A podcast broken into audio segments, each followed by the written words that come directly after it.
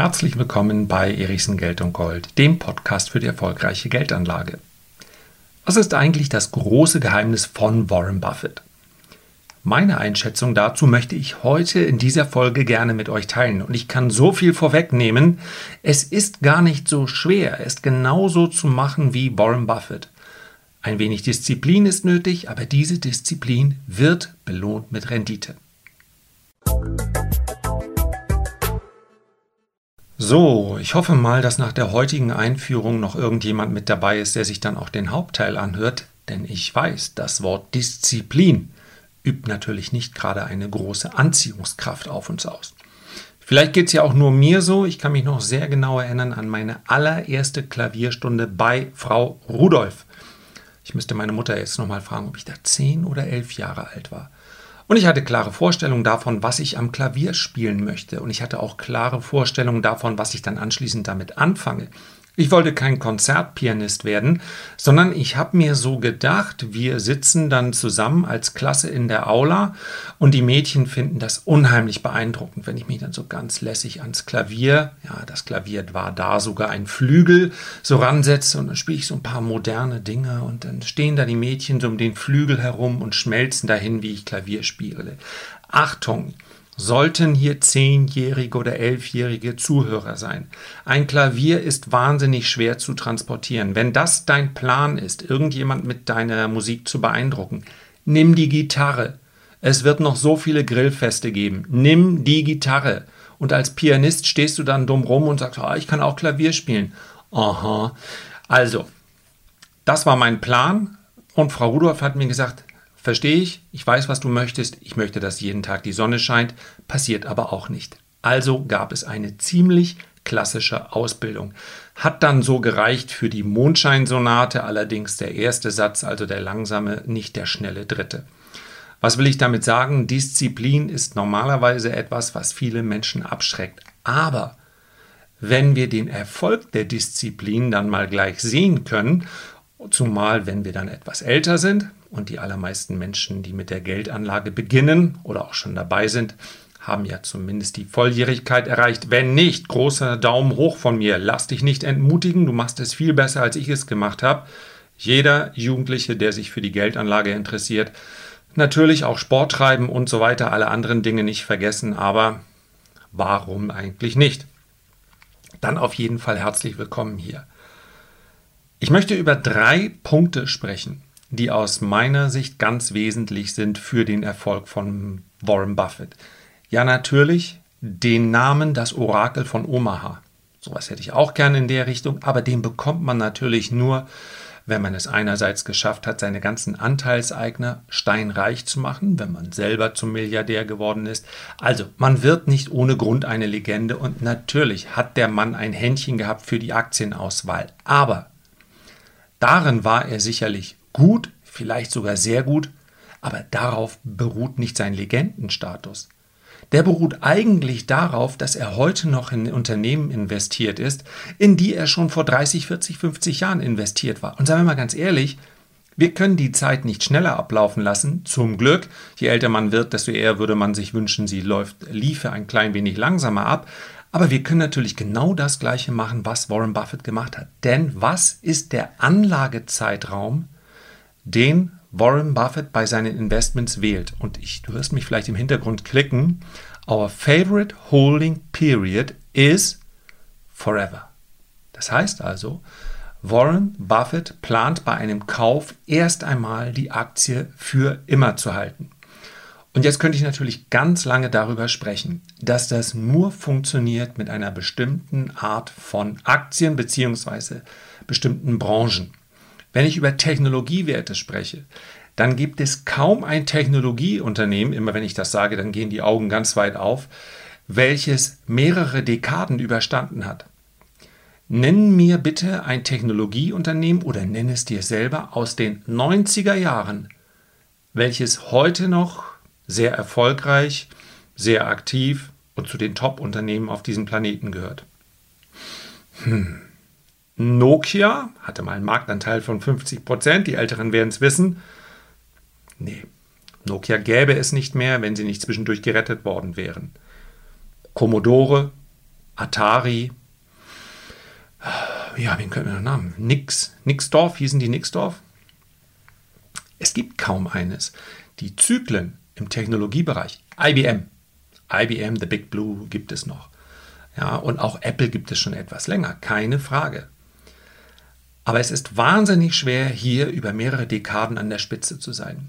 Nun muss man dazu sagen, dass Apple, obwohl Warren Buffett da schon seit einigen Jahren investiert ist, natürlich noch weit, weit davon entfernt ist, so lange in dem Portfolio von Berkshire Hathaway zu schlummern, wie beispielsweise eine Coca-Cola, wie viele Bankaktien, wie viele Versicherungsaktien.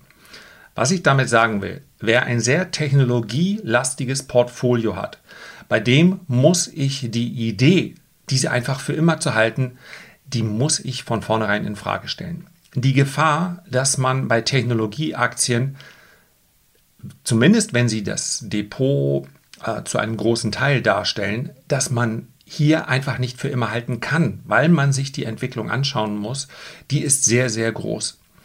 Nehmen wir jetzt mal die Top 3, Top 4, nehmen wir eine Amazon, eine Microsoft, nehmen wir eine Apple dazu, nehmen wir eine Google. Dann würde ich nach derzeitigem Stand sagen, das sind natürlich Unternehmen, die man sehr lange halten kann. Ob 30, 40, 50 Jahre, ob der Burggraben wirklich so ist, schwer zu sagen. Aber wir müssen gar nicht ganz so weit gehen. Denn in vielen, vielen, vielen, und ich würde mal einfach geschätzt 85 bis 90 Prozent als Zahl raushauen, privaten Depots schaffen es die Aktien noch nicht einmal fünf oder zehn Jahre zu bleiben. Und genau das ist der Punkt das Gefühl, ich müsste mein Depot jetzt anpassen, ich müsste es jetzt optimieren.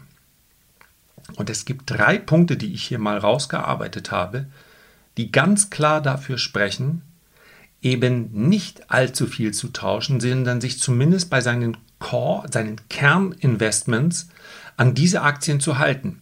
Und wir sprechen hier natürlich häufig über so Aktien wie beispielsweise Konsumunternehmen wenn ich eine Unilever nehme oder eine Johnson Johnson oder ja auch ein, Unter ein Pharmaunternehmen wie Pfizer, die gibt es schon ähnlich lange wie eine Coca-Cola. Es gibt diese Unternehmen durchaus, haben mal bessere Zeiten, mal schwierigere Zeiten, aber Unternehmen für immer zu halten, sich das zumindest vorzunehmen, ist nicht die schlechteste Idee.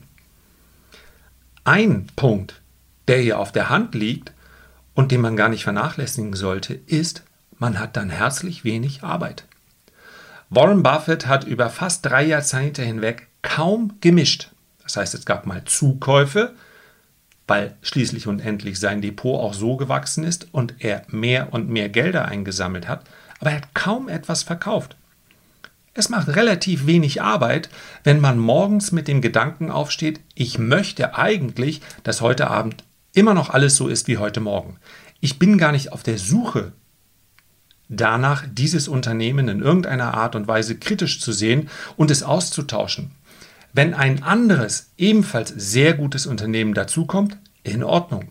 Ein Portfolio wächst mit der Zeit und wenn man, Stichwort Diversifikation, mit zehn Unternehmen beginnt und dieses Unternehmen wächst und wir möglicherweise irgendwann ein siebenstelliges Portfolio haben, dann kann in einem siebenstelligen Portfolio natürlich auch eine Anzahl von 30 Aktien liegen. Es gibt jetzt verschiedene Theorien, könnte ich irgendwann mal eine eigene Folge drüber machen. Spätestens bei 30 Unternehmen, 30 Aktien, macht es keinen gesteigerten Sinn mehr weiter zu diversifizieren.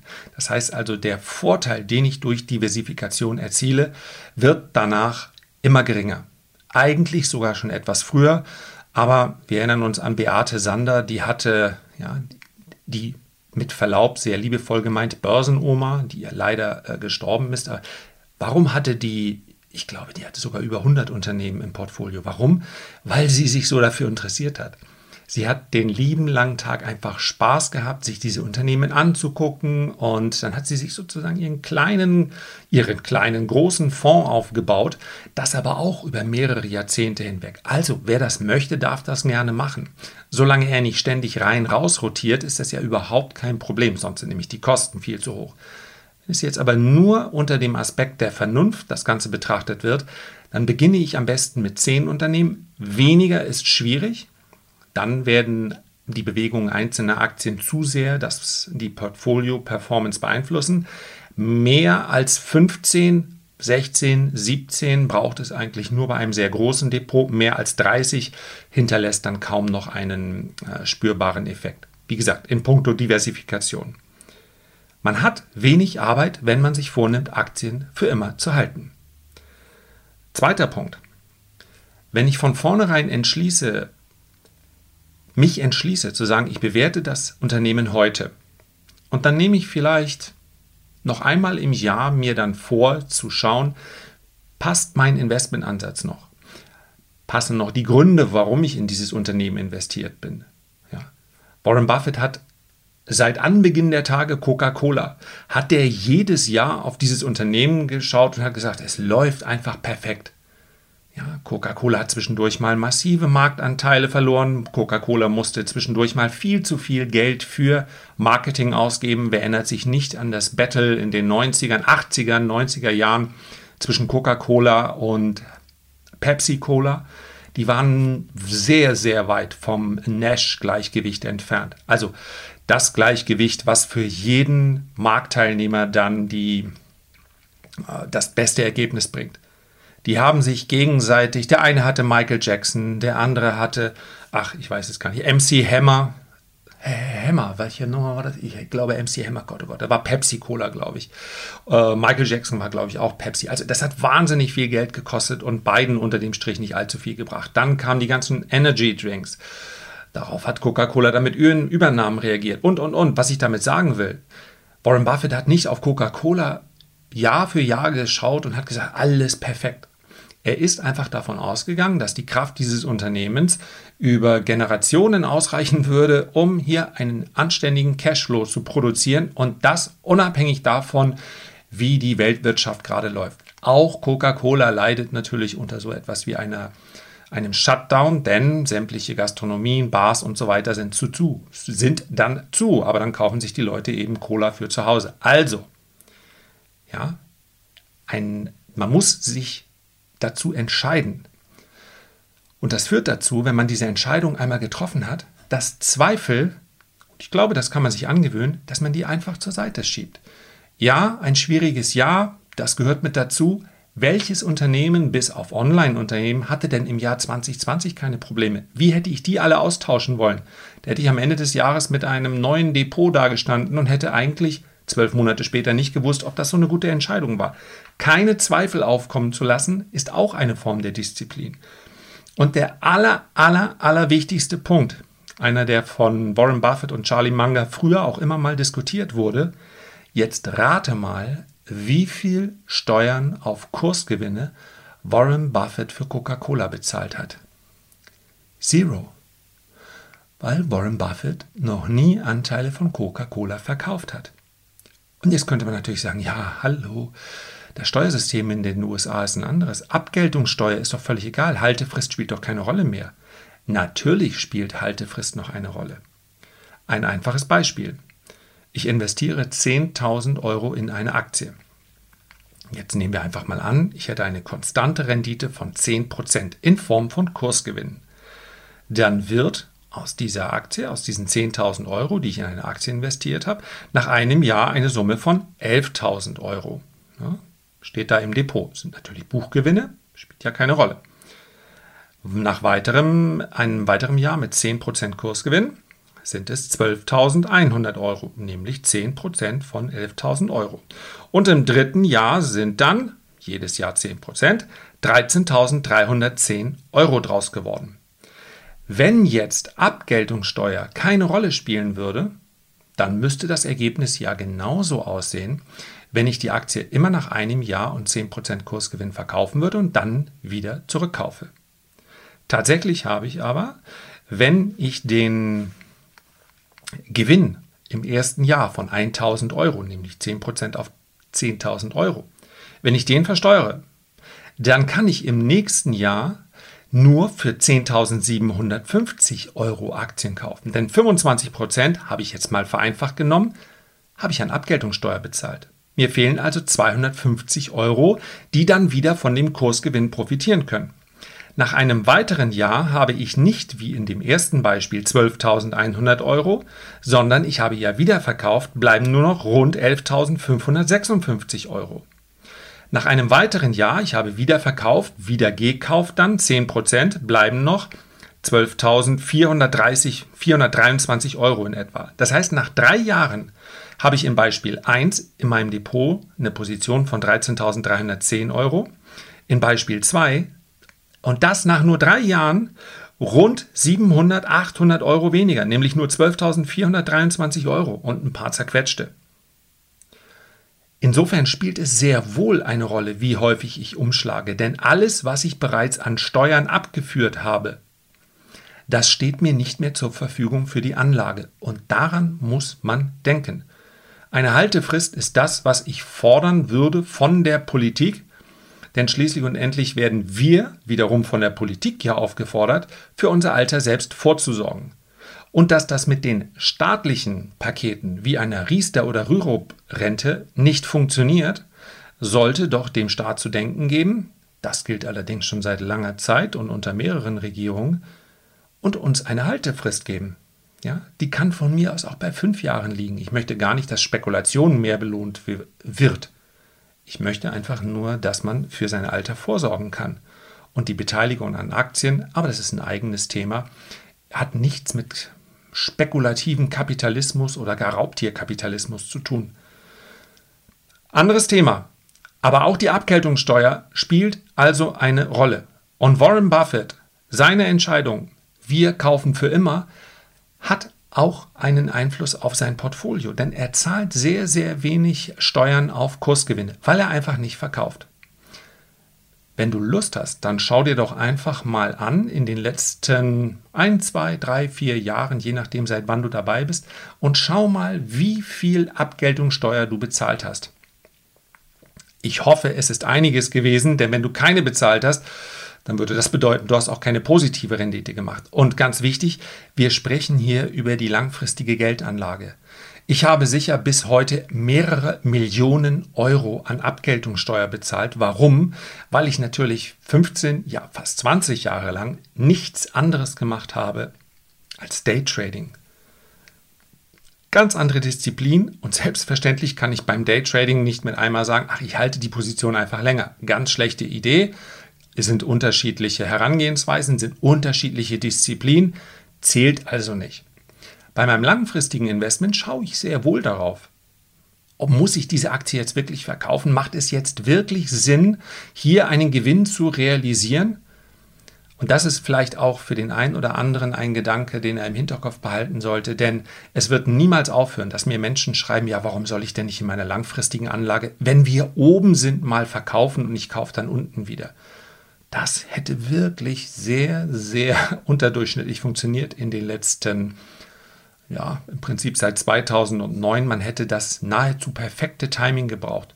Jawohl, wer zwei Tage vor dem Corona-Crash verkauft hätte und dann unten wieder eingestiegen wäre, ja, dann ziehe ich meinen Hut. Aber Timing hat letztendlich in der langfristigen Geldanlage nichts verloren. Das als kleiner Gedankenanstoß für heute. Herzlichen Dank für deine Aufmerksamkeit.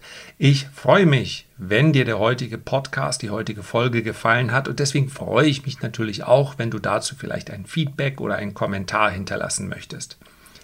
Am allermeisten freue ich mich aber, wenn wir uns beim nächsten Mal gesund und munter an gleicher Stelle wiederhören. Bis dahin mach es gut, dein Lars.